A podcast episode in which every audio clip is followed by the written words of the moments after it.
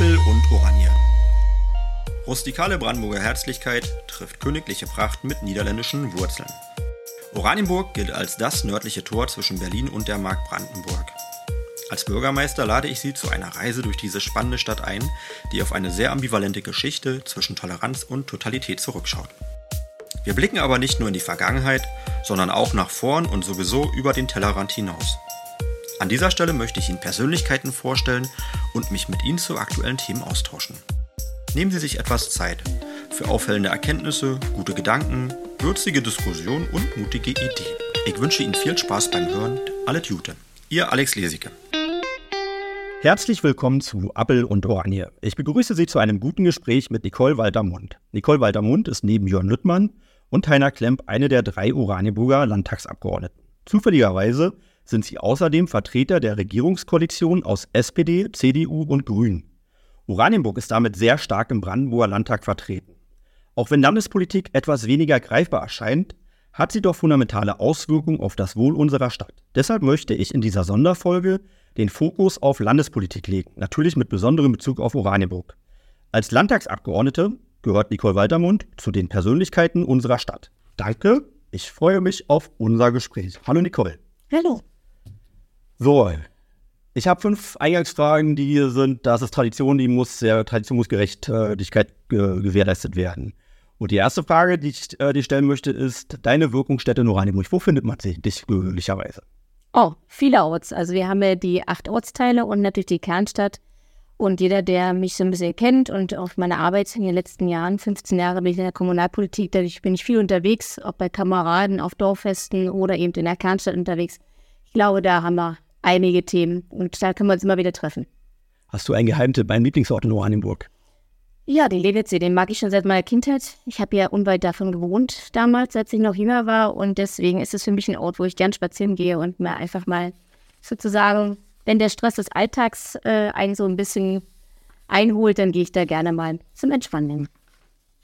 Also jetzt klingt klar vor der Zeit ab, aber ich muss es kurz erwähnen. Also ich habe bei dir entdeckt in deinem Lebenslauf, da gibt es ein paar Parallelen. Straße der Einheit, Angerwiese, Heinz-Barth-Schule, Christenlehre am Heidelberger Platz. Also das sind alles Sachen, die sich auch in meinem Lebenslauf genauso wiederfinden. Also genau. wir sind nicht ganz weit voneinander entfernt aufgewachsen. Oranienburger, würde ich sagen, einfach. Genau so. Äh, deine früheste Erinnerung an Oranienburg als Oranienburgerin? Ja, also ich habe ja Straße Einheit gewohnt, wie gesagt, meine Kindheit dort verbracht, Kita, Schule und deswegen mit vielen Freunden mit den Rädern unterwegs, Angerwiese hinten, haben wir uns wirklich viel mal rumgetrieben. Und ähm, ja, das ist so meine Kindheit, das sind so schöne Erinnerungen und Absolut. Ähm, möchtest du gerne etwas empfehlen? Also einen Verein, ein Restaurant, ein Ereignis, irgendwas, ein Geheimtipp, den man mal, der es mal verdient hat, hier erwähnt zu werden? Wie geheim der ist, weiß ich nicht, aber ich gehe zum Beispiel sehr gern in, ins Restaurant La Villa. Ja, da sind äh, Preise und das ist so familiär. Ich gehe da mit meiner Familie seit vielen, vielen Jahren hin. Das äh, ist so ein Treffpunkt für uns. Ich sage jetzt nicht den Tag, aber regelmäßig auf jeden Fall. Und da freut man sich immer. Man wird begrüßt mit der Umarmung und das mag ich, wenn man einfach so sich gut kennt. Wunderbar. Dein Lebensmotto oder eine Regel Nummer eins? Ja, lieber machen als reden. Ich rede zwar auch ganz gerne, aber ich finde es auch wichtig, dass die, die Worte dem auch Taten folgen. Und deswegen ist es für mich wichtig, dass die Themen ernst genommen werden und dass man da auch hintersteht. Und das ist so ein Motto für mich schon seit vielen, vielen Jahren und dem versuche ich auch mal gerecht zu werden. Danke. So, und jetzt kommt ein zweiter Block. Das ist jetzt äh, ein bisschen was anderes und zwar äh, möchte ich dir zehn knackige Fragen stellen und ich bin mir ziemlich sicher, dass also auch die Hörer da bei der einen oder anderen überlegen, ob man das so einfach beantworten kann. Aber genau das würde ich mir jetzt von dir wünschen. Ähm, die erste Frage, letzte Generation. Legitimer Protest oder Fanatismus? Fanatismus. Weil man Klimaschutz eben so nicht erzwingen kann und man muss immer auf dem Grundboden des Gesetzes stehen, bin ich der Meinung. Und den haben sie aus meiner Sicht verlassen. Ja, danke. Bist du stolz auf Deutschland? Ja, bin ich. Ich bin ähm, jetzt im Urlaub mal woanders gewesen und stelle fest, dass auch da, ähm, dass man stolz auf seine Heimat ist. Das bin ich auch und ich bin gerne, ich bin Brandenburgerin durch und durch, Oranienburgerin und das sage ich auch sehr gerne und mache auch Werbung für unser Land. Sehr schön. Waffen für die Ukraine, schwere Frage, ja oder nein? Grundsätzlich ist es richtig, dass wir dort unterstützen. Wir müssen eben auch schauen, wie wir eben die Dinge, die wir gerade thematisch haben in, in Deutschland, auch gut lösen. Und es muss ein Miteinander sein. Es kann nicht sein entweder oder. Und ich glaube, da müsste auch die Bundesregierung, den Blick darf sie nicht verlieren. Und der fehlt mir an mancher Stelle momentan schon. Erkläre bitte einem Erstklässler, warum Demokratie wichtig ist. Ja, weil das, äh, das gute Recht, dass man eine Meinung haben darf, dass man die laut sagen darf und dafür nicht bestraft wird, ist ein ganz, ganz wesentliches Recht, was wir als Kinder noch nicht so hatten, Alex. Ne? Wir sind schon ein bisschen älter und da gab es nicht eine freie Meinungsäußerung. Ich finde es wichtig und jeder darf seine Meinung sagen. Solange wir auf dem Boden der Grundordnung des Gesetzes sind, finde ich das super und das müssen wir immer bewahren. Sehr zerbrechliches Gut. Gendern, ja oder nein? Nein. Ich finde, grundsätzlich ist wichtig und richtig, dass wir natürlich die weibliche Form anwenden. Also das heißt ja auch die Politikerin und nicht ähm, Frau Walter-Mund der Politiker. Aber ich brauche das nicht, die PolitikerInnen. Ich finde, das ist schwierig in der Sprache zu verstehen. Wir haben auch Menschen, die durchaus gerade hier in der einfachen Sprache das Recht darauf haben, und ganz ehrlich, es gibt auch keine Gästinnen und Mitgliederinnen. Und wenn ich in Deutsch aufgepasst habe, das ist für mich die Maßgabe, dann ist das für mich der Duden die Grundlage dessen und da finde ich. Trotz deiner Antwort ähm, eine kleine Herausforderung. Bitte gendere das Wort Bürgermeister. Ja, ich finde Bürgermeisterin ist auch super.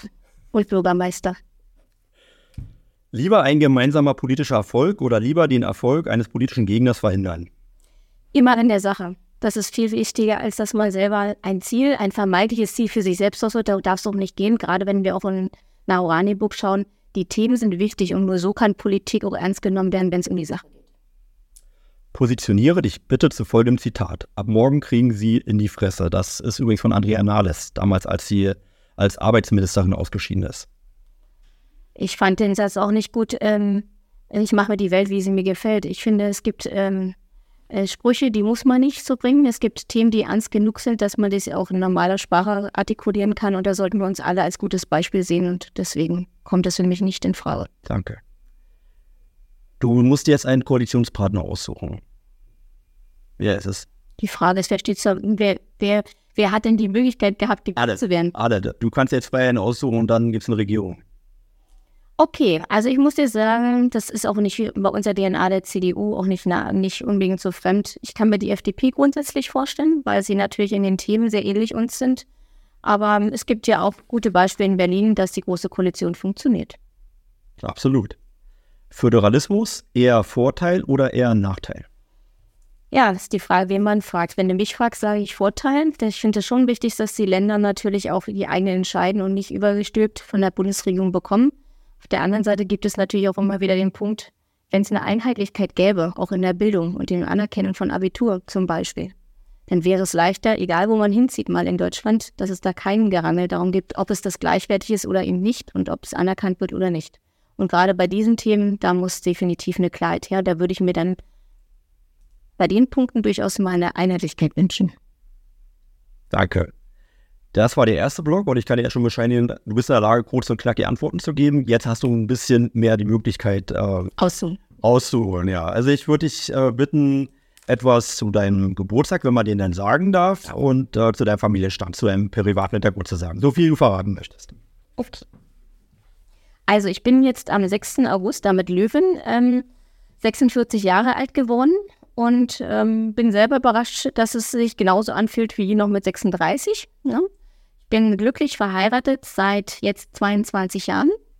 Wir planen schon mal, wir überlegen schon mal, wie wir es bei der Silberhochzeit machen. Und ich finde es wichtig, dass man einen Partner an seiner Seite hat, der einen immer so unterstützt. Und das gilt ja auf beiden Seiten. Und da habe ich das große Glück, einen tollen Mann an meiner Seite zu wissen. Ich habe zwei wunderbare Söhne im Teenageralter. Das ist eine spannende Kiste, kann ich sagen.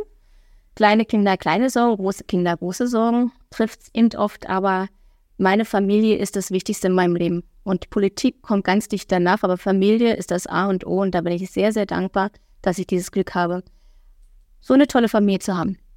Das ist die Basis, sonst geht auch nichts. Genau. Warum bist du in die Politik gegangen?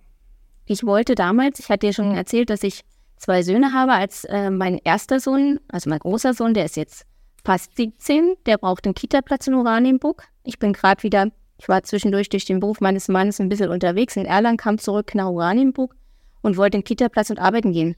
Tja, das war nicht so dolle, würde ich mal sagen. Und das hat mich so geärgert, dass ich sage, ich habe keinen Anspruch so richtig auf, weil er damals ein knappen Jahr war. Und die Ansprüche waren ja damals drei Jahre. Und das, was man mir angeboten hat, ging nicht. Und deswegen mhm. habe ich gesagt, das kann so nicht bleiben. Wir sind eine große Stadt und da muss was passieren. Und so hieß es dann, naja, da musste halt was tun. So kam ich in, als sachkundige Einwohnerin in den Sozialausschuss. Und dann haben wir darum gekämpft, um die Kita-Plätze und Grundschulplätze in Oranienburg. Kleine Nachfrage jetzt noch speziell an dich. Es gibt noch was, was uns verbindet. Wir sind beide, glaube ich, familiär ein bisschen äh, vorbelastet. Absolut. Also natürlich war da auch einer, der gesagt hat, naja, du kannst jetzt äh, dich darüber aufregen. Und das war mein Vater. Oder du machst es so wie ich, du gehst in die Politik, in die Kommunalpolitik und bringst dich ein. Und das war natürlich auch der Hinweis und natürlich die Möglichkeit, da einzusteigen. Er hat mich dann mitgenommen, eine CDU-Veranstaltung, ja, und dann kam der Rest irgendwie dazu. Story. Genau, es war, gab keinen Plan, ich will Politikerin werden, das war nicht da. Mhm. Seit wann bist du Mitglied des Landtages? Ja, also sind jetzt seit November 2019. Ich bin ja als Nachrückerin für Rainer Genilke durch die Regierungsverantwortung reingekommen. Ich war Platz 16 und wir hatten bis 15, war die Liste sozusagen, hat gewirkt. Und ähm, ich habe dann eine Weile gewartet und hatte natürlich gehofft, dass ich auch nochmal dort meine, meine Ideen mit einbringen kann. Das hat geklappt und jetzt ist es natürlich schon das vierte Jahr und wir merken, die Themen sind so unterschiedlich, wie wir es nicht erwartet haben, als wir eingestiegen sind. Ne? Pandemie und all die Themen, die man nicht erwartet, die ganzen Krisen. Da kommen wir nochmal drauf zurück. Ja, das war dann schon ganz anders als vorher geplant. Ja. Aber erklär uns vorher bitte nochmal aus deiner Sicht, was macht ein Landtagsabgeordneter? Ja, der darf. Also vor allem, also es sind 88 ähm, Mitglieder des Landtages aktuell im, im, in Potsdam, die äh, verschiedene Fachbereiche eben bedienen oder begleiten. Und dann ist es so, dass wir, also auch bei mir ist es so, ich fahre viel durch Brandenburg. Ich darf die Themen Verkehr, Infrastruktur, Landesplanung, Digitalisieren und Wohnen für die CDU-Fraktion begleiten. Und diese Themen überall zu erfragen, nicht nur in Oranienburg und in Oberhavel, ist und die Themen dann im Ausschuss zu beraten und letztendlich in eine Gesetzesform vielleicht idealerweise zu gießen. Das sind die Aufgaben eines Mitglieds des Landtages, dort eben aber ganz Brandenburg im Blick zu haben. Und das ist von, von Themen wie Kita, also Bildung vor allem, Schule, das betrifft ja wirklich viele. Ähm, wenn die Kinder dann mal so weit sind und, und die, es um Lehrer geht und all das, das sind ja viele, viele Themen. Ja, und ich hatte ja meine Themen schon gesagt, aber dann gibt es natürlich soziale Themen. Und so ist es am Ende, dass diese 88 in Bestform ein Gesetz, äh, Gesetze verabschieden, die für Brandenburg eben auch gut funktionieren. Und ihr seid noch Mitglied der Regierungskoalition. Ne? Das genau. macht natürlich dann noch ein paar Möglichkeiten, die anderen nicht haben. Genau. Ähm, kannst, wir sind jetzt Anfang September 2023. Kannst du zum jetzigen Zeitpunkt schon sagen, ob du als Mitglied des Landtages wieder antreten würdest? Ja, ich habe auch schon das Vertrauen, also es besetzt sich ja bei uns aus den den Städten Oranienburg, Legeburg und Liebenwald zusammen. Ich wurde nominiert von der CDU, von den entsprechenden Verbänden und freue mich äh, über dieses hohe Vertrauen, was ich bekommen habe. Und ich mache das sehr gerne, weil man jetzt so drin ist und auch Themen anstoßen kann. Und wenn das Thema, ich weiß nicht, ob es noch kommt heute, das Thema Bomben zum Beispiel, da haben wir ja wirklich viel erreicht, da waren wir intensiv dran. Und dass das so bleibt und dass die Gelder und die personellen Ressourcen auch zukünftig funktionieren, das ist so ein Thema, was, auch, was ich sehr intensiv begleite ist mir sehr wichtig ist, dass es so bleibt. Das Oranienburger Schicksalsthema. Genau, da müssen wir einfach mal raus. Und jede, jede Bombe weniger ist eben auch eine, eine Sicherheit mehr für Oranienburg. Du hast es jetzt schon ein bisschen angerissen. Was sind deine politischen Funktionen speziell als MDL? Also ich darf alles, was Verkehr, ob Straße, Schiene, Wasserwege, Fahrradwege, das darf ich begleiten zum einen. Dann, wie sich so ein Land entwickelt, wo sind die Brandenburger Bauordnung zum Beispiel machen wir gerade wieder das zweite Mal die Novelle, dass wir gucken, dass einfacheres Bauen möglich ist. Gerade bei diesen schwierigen, in diesen schwierigen Zeiten, in denen wir uns aktuell befinden. Und ich darf zum Beispiel auch mit Themen raussuchen, die nicht fachspezifisch sind. Also ich mache noch Wohnen und ähm, diese Themen, aber eben das Thema Wohnen kann ich genauso bedienen, auch wenn es nicht meine, wenn es nicht meine Sprecherfunktion sagt. Mein innehat, aber ich darf natürlich andere Themen genauso mitnehmen. Das tue ich auch sehr gerne und deswegen ist es sehr, sehr vielfältig. Und Digitalisierung ist natürlich immer ein Brandenburg ein großes Thema und das darf ich auch mit begleiten. Du stehen wir da, kleine Nachfrage, weil wir ganz gut in der Zeit sind. Ich würde mir wünschen, also wir sind auf einem guten Weg, wir haben große Förderprogramme aufgelegt, aber es ist eben nicht alles. Geld ist nicht alles an der Stelle. Personelle Ressourcen ist ein großes Thema. Wir haben Fachkräftemangel überall. Das kann jeder, das wird bei dir auch nicht anders sein, Alex in der Behörde. Und ähm, der Punkt ist, dass man natürlich da schauen muss, ähm, wie wir vorankommen und, äh, und dass es auch wirklich funktioniert. Es gibt natürlich jetzt Bereiche, da wohnt fast keiner, dass ein tolles Netz sitzt, weil da dieses weiße Fleckenprogramm vom Bund, wir haben ja da auch die Ergänzung mit dem Bund, nicht nur das Land alleine. Und ich würde mir aber wünschen, dass es übergeordnet eher geregelt wird. So macht jedes Haus, also jedes Ministerium, so nennen wir es, jedes Haus, muss seine eigene Strategie entwickeln. So ist es gewollt momentan und auch festgelegt. Aber ich glaube, so eine Koordination an einer Stelle würde es deutlich schneller machen und nochmal konzentrierter die Punkte auch begleiten können. Hast du auch politische Funktionen außerhalb des Landtages? Ja, da habe ich ein paar.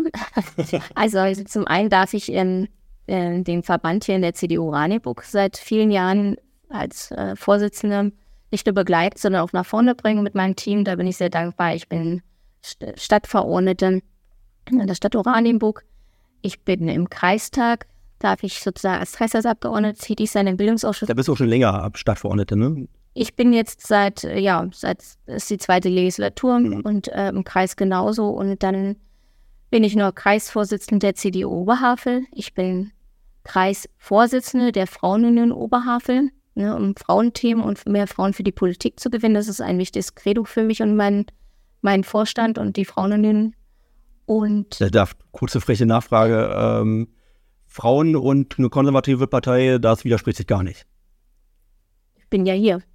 Also insofern habe ich äh, das Glück gehabt, ich hatte immer Unterstützer, auch ganz viele männliche Unterstützung, wie mein, nicht nur mein Vater, sondern auch hier in Oranienburg, die gesagt haben, wir finden es super, dass ein Generationswechsel stattfindet, dass, es, dass du eine Frau bist. Ne? Und da vor allem nicht nur, weil du eine Frau bist, sondern weil du was tust. Und ich habe das erlebt, dass ich hier echt gefördert wurde und ich finde es wichtig, ich gebe es auch gerne weiter und versuche andere Frauen genauso zu motivieren, sich einzubringen, gerade Kommunalpolitik, Themen, die sie be bewegen. Wir haben nächstes Jahr Kommunalwahlen umso wichtiger ist, dass eben doch Frauen immer mehr sozusagen auch die Möglichkeit bekommen. Aber da spielen natürlich Beruf, Verpflichtungen, familiäre, das weiß ich aus eigenem Erleben, auch eine Rolle. Da muss man auch schauen, wie künftig das besser gestaltet wird, dass Frauen das auch mehr leisten können. Sie wollen nämlich und sie können, aber sie müssen die Chance bekommen. Und tatsächlich in der CDU Oranienburg, also in der Stadtverordnetenversammlung, also es gibt hörbare Frauen, das kann ich auf jeden Fall bestätigen. Absolut. Ich finde auch, und wenn ich so gucke, zum Beispiel auf unsere eigene Fraktion der CDU in Oranienburg, wir sind paritätisch besetzt, ohne dass es bei uns eine Gesetzgebung oder eine Verpflichtung oder eine Satzung gab, sondern wir haben aus dem heraus, dass wir einfach alle angesprochen haben und uns wirklich gefreut haben, drei Männer und drei Frauen dort in der Stadtverordnetenversammlung sitzen. Hast du noch andere nicht politische Funktionen? Ja, also ähm, ich bin auch in Vereinen noch, ich würde jetzt nicht alle aufzählen, habe natürlich auch, so ein Tag hat 24 Stunden, das weiß ich. Ähm, äh, wenn ich dann eben keine Politik mache, bin ich an erster Stelle erstmal Mutter und Familie, Ehefrau und freue mich auch, wenn meine Familie mit mir was macht. Wir haben jetzt noch einen Hund dazu bekommen, also das ist auch so ein Hobby. Das ist aber eben das Privatleben an der Stelle.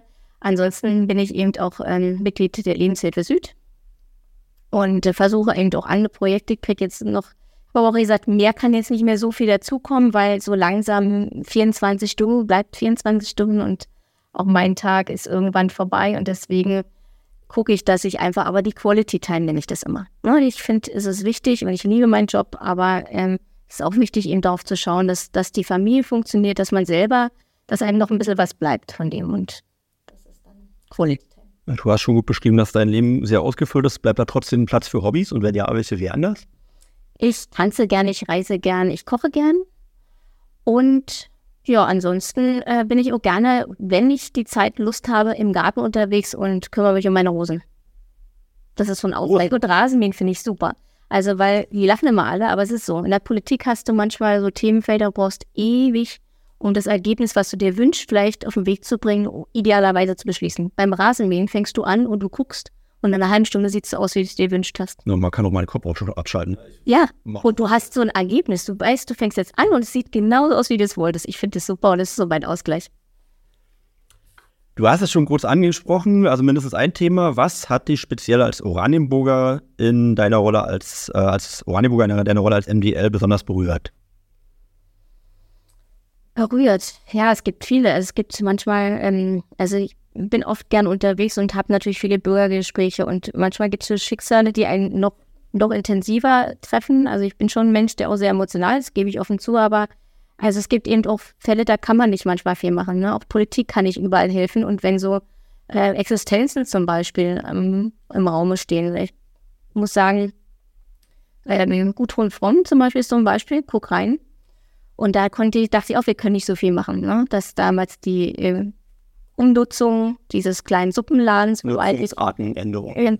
Restliches Wort, du hast völlig recht. Ich mag das immer schon gar nicht mehr im Mund nehmen, weil es einem wirklich auch nicht nur schwer fällt, das zu sagen, sondern auch da wirklich viel dran hängt. Da war es auch so. Da wäre eine Existenz krachen gegangen.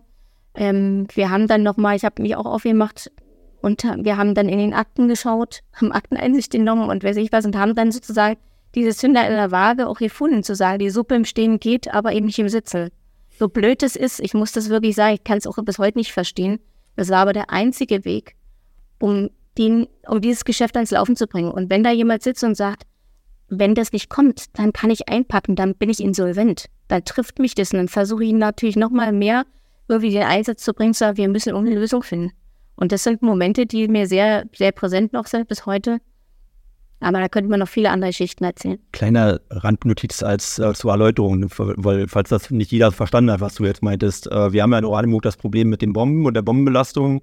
Und äh, es gibt äh, sehr hohe ähm, Ansprüche daran, was man machen darf, wenn ein Grundstück nicht formell bombenfrei ist. Und äh, das, da kommt man doch manchmal an Grenzen des Praktikablen und da, da sind eben doch teilweise persönliche Existenzen dann von betroffen und damit ja, kann ich Und das Schräge ist ja, dass in diesem Haus, nur mal vielleicht zum, um es komplett zu beschreiben für den Hörer, da sind ja andere Geschäfte auch drin. Na, es ist ein Geschäft von vielen. Und daneben wird Eis und, und, und Brillen verkauft und dann darf man eben die Suppe nicht kaufen, weil da wäre die Bombengefahr, dass es vielleicht hochgeht. Und da muss ich sagen, es hat dann natürlich mit Gesetzgebung, die auch im Land verankert sind, weil wir natürlich die Sicherheit brauchen, dass wir bombenfrei werden. Auf der anderen Seite hat es nichts mehr damit zu tun, was man jemand erklären kann. Und wenn da eine Existenz krachen geht, dann müssen wir Lösungen finden und an denen arbeiten wir. Und das ist ein, ein wichtiger Punkt meiner Arbeit. Wenn du nicht MDL wärst, kannst du das sagen, was wärst du dann am liebsten? Also mein Leben war schon immer relativ bunt. Ich habe mich nie so festgelegt, dass ich sage, so ist es, sondern manchmal passieren so Dinge. Ne? Ich habe zum Beispiel, meine Eltern hatten ein Rundfunk-Fernsehgeschäft. Ich habe da auch eine ganze Weile gearbeitet und ich finde, das Leben ist einfach so, so unterschiedlich und das ist großartig. Also ich habe mich nie immer so festgelegt. Ich bin Arzthelferin von Natur aus und habe den auch gern gemacht, den Job. Aber manchmal spielt das Leben sowieso eine andere Rolle. Ich könnte es dir nicht beantworten. Es war ja auch nicht der Plan, Politikerin zu werden. Also daher, da bin ich auch reingerutscht. Und wenn Dinge dann so auf einen zukommen und die passen gerade, dann ist es super und ich mache das sehr, sehr gern. Also daher hoffe ich, dass ich es nur eine Weile machen kann. Was irgendwann mal sein könnte, kann ich dir heute nicht sagen. Das ist unser aller Schicksalsfrage. So. Hm. Es bleibt ja auch keiner mehr bis zur Rente, Alex. Also selbst wenn wir, wir haben ja auch ein Stück Weg bis dahin, aber ich muss auch sagen, das, das weiß man einfach nicht mehr. Dafür ist das Leben viel zu kurz und schnelllebig und die Situation mit Krisen, was wir gerade erlebt haben, wie Berufe sich verändern. Ich glaube, das wäre der Blick in die Glaskugel. Ähm, kannst du sagen, mit einer Sekunde überlegen, was dein größter politischer Erfolg war? Ja, ich denke schon, dass das Thema, was wir schon ein paar Mal aufgemacht haben, was mich emotional sehr trifft, was mir auch wichtig ist, dass wir jetzt ähm, zum einen damals schon geschafft haben, da haben wir auch lange Uwe und ich äh, wirklich intensiv dran gearbeitet, dass der sich, ja genau, Entschuldigung für die Hörer, nochmal zur Klarstellen, der Bundestagsabgeordnete ähm, für, für der CDU hier, wir haben damals lange schon darum gekämpft, dass der Bund sich nicht mehr aus der Pflicht auch nimmt, dass er auch anerkennt, dass hier Bomben sind und wir haben die hier nicht hergelegt. Und wir müssen damit immer kämpfen und der Haushalt muss es immer wieder spiegeln, es kann nicht sein. Unsere Aufgabe ist es, habe ich schon immer gesagt, alle, die in politischer Verantwortung sind, alle Ebenen haben sich hier einzubringen. Und wenn, wenn wir nicht das immer wieder einfordern würden, wäre es auch nicht so gekommen, Alex. Weißt du selber, hast auch mitgemacht. Und das sind so Punkte, dass wir das wirklich bis heute jetzt geschafft haben, so dazustehen und immer mehr zu bekommen. Und da geht es nicht ums Haben wollen, sondern wir haben die Verpflichtung, wir haben die Unsicherheit einfach bei uns im Boden. Und die finanziellen Möglichkeiten braucht man an anderer Stelle für Kitas, Schulen etc. pp. Und da diese Stadt trotzdem existiert und, und toll ist, wir aber einfach genau dieses Augenmerk brauchen, ist für mich die wichtigste Aufgabe, die Stadt idealerweise bombenfrei zu bekommen und dass alle sich hier einbringen. Ja, man muss wirklich sagen, dass außerhalb von Oranienburg für die anderen ist es ein exotisches Problem. Die verstehen gar nicht, was wir ja. hier haben. Genau, die können es gar nicht greifen. Es ist ja auch schräg, ne? Ja. Chemische Langzeitzünder sehr speziell. Ähm, zur politischen Arbeit gehören auch Misserfolge. Kannst du sagen, wo du einen politischen Misserfolg erlebt hast, der dich besonders wohnt? Ich jetzt wirklich mal kurz überlegen. Ähm, also mich, ja doch, kann ich zum Beispiel im Kreis sagen, mich ärgert bis heute, dass wir das, das Thema Schulen und weiterführende Schulen haben wir schon lange im, also seit, ich diskutiere seit acht Jahren darüber. Und was mich wirklich ärgert, wir haben Beschlüsse gefasst und die wurden nicht mal umgesetzt. Und wenn das so ist, dann ärgert mich das, weil wir ja jetzt sehen am Schulentwicklungsplan, an den Schülerzahlen, dass nicht nur Oranienburg, sondern Oberhavel wächst. Und dass wir so viele Kinder haben, dass wir die Klassen voll machen müssen. Und das ist für mich keine Schul- und Bildungsqualität. Ich möchte, dass wir genau dem gerecht werden. Und das ärgert mich, dass es bis heute nicht umgesetzt ist. Und darauf, das kritisiere ich auch regelmäßig und bin da auch im Kreisbildungsausschuss mit deutlichen Worten unterwegs, sagen wir es mal so. 500 Millionen Euro mehr Budget im, im extra Landeshaushalt. Und du darfst alleine entscheiden, wofür das ausgegeben wird. Zum Vergleich, also wir haben ein Haushaltsvolumen von 140, also das ist schon ein Matzen Geld. Schwierige Frage. Also ich würde mir wünschen, ich würde mehr Geld nochmal in Sicherheit und Ordnung stecken. Ja, also gerade auch ähm, Sicherheit, Polizei, Lehreraufkommen. Also es ist alles ähm, nicht nur Geldfrage natürlich, aber am Ende musst du auch Anreize schaffen, nochmal mehr um einfach mehr Lehrerpersonal. Das ist ein großes Problem, eine große Sorge. Da müsste noch, könnte man hoffentlich vielleicht auch noch ein bisschen was heilen. Ich würde mir wünschen, dass, äh, dass wir, gesagt, bei der Digitalisierung trotz Geld, aber eben so, so eine Kompetenzen so ein bisschen mehr nochmal unterstützen. Bei Landesstraßen sage ich ganz klar, ich habe lange gewettert und, und auch ge, mir ist nicht leicht gemacht und auch den Kollegen, den Finanzer nicht da waren nur 72 Millionen, jetzt haben wir einen Doppelhaushalt, 23, 24. Jeder, der mal dem Auto unterwegs ist oder mit dem Bus, weiß, dass unsere Landesstraßen wahrlich kein, keine Freude sind zu fahren. Und auch die Brückenwerke, wir fahren teilweise in Oranienburg mit 30 drüber. Das ärgert mich. Und ähm, da haben wir sehr hart gerungen und die CDU, dass wir noch 8 Millionen für 23 mehr bekommen und nochmal 15 Millionen für 24 mehr zu den 72. Ich würde mir da deutlich mehr Geld wünschen und auch für Schienen dass wir eben den Ausbau ÖPNV, Straßenverkehr besser noch hinkriegen. Das wäre ein ganz, ganz großes Ziel. Da würde ich echt viel Geld reinpacken. Jetzt die Gegenfrage. Und ich gebe zu, ist also aus meiner Sicht die schwierigste Frage. Ich könnte, also auch, habe viel darüber nachgedacht. 500 Millionen Euro weniger im Budget im Landeshaushalt. Und du musst entscheiden. Bitte bei den anderen. nee, also ich sage mal jetzt ehrlich, wir haben wie gesagt hart rum und da ich für Infrastruktur und Landesplanung wirklich, ähm, da braucht man, also wir haben ja Krisen, haben wir ja schon festgestellt, von normal nicht, nicht zu knapp gehabt. Und wichtig ist, dass man in der Krise nicht nur konsumiert, also das Geld nur mit blanken, vollen Händen ausgibt, sondern auch was schafft, einen Gegenwert. Und das ist investieren. Und deswegen würde ich sagen, also ich würde um jeden Taler, den man uns wegnehmen will, streiten. Und ich würde sagen, nicht bei uns. Guckt dann bei anderen Dingen. Aber äh, da wäre ich sehr hartnäckig, weil, wie kann ich sagen, die Straßen haben bei uns schon Löcher. Und ich möchte nicht, dass die noch größer werden. Ähm, von der Wirklichkeit eingeholt. Also wir hatten Corona, wir hatten die Energiekrise. Also das sind alles Sachen, die waren im Koalitionsvertrag so sicherlich nicht eingeplant gewesen. Ähm, welches Vorhaben hat die äh, Landesregierung, die Koalition trotzdem verwirklicht unter diesen, ja, unter dieser Müßigkeit, äh, wo du besonders zufrieden bist?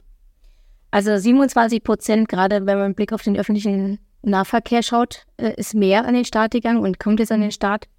Das ist schon noch ordentlich. Man wird sich immer mehr wünschen, tue ich auch, aber wir müssen mal sehen, dass wir viel Geld für äh, Sonderfonds und, und, Rettung von, von äh, Verkehrsbetrieben ausgeben mussten, damit die natürlich genau in der Krise, wie du sie beschreibst, danach noch da sind. Ja? Und da haben wir aber deutlich ähm, zugelegt. Da geht noch mehr, aber die Krisen haben es natürlich an anderer Stelle weggenommen. Und das wäre jetzt genau meine Frage, wo musste die Regierung am meisten ihre Pläne korrigieren wegen der Krise? Naja, also wie gesagt, eigentlich war noch mehr geplant, viel mehr. Das wäre auch gut.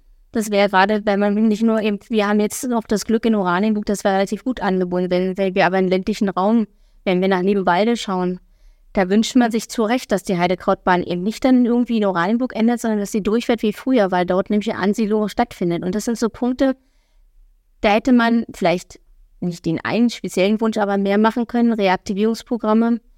Das sind so Dinge, die sind leider, mussten dann auch äh, aus der Notwendigkeit heraus auch an anderer Stelle warten.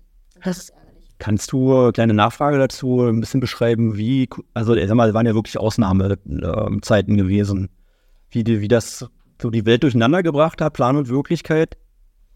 Naja, gut, ich sage ganz ehrlich, das kann ja jeder für sich selber schon sagen, dass so ein kleiner vermeintlicher Virus uns alle so lahmlegt und die ganze Welt verändert und auch in ihrem, dass wir nicht mehr uns treffen dürfen, dass wir ähm, Dinge, die wir eigentlich klar waren, dass wir sie im Koalitionsvertrag verankert haben, dass das, was sie machen und wirklich überzeugt und alles durchgefolgt haben, dass es alles nichts mehr wert im Moment war.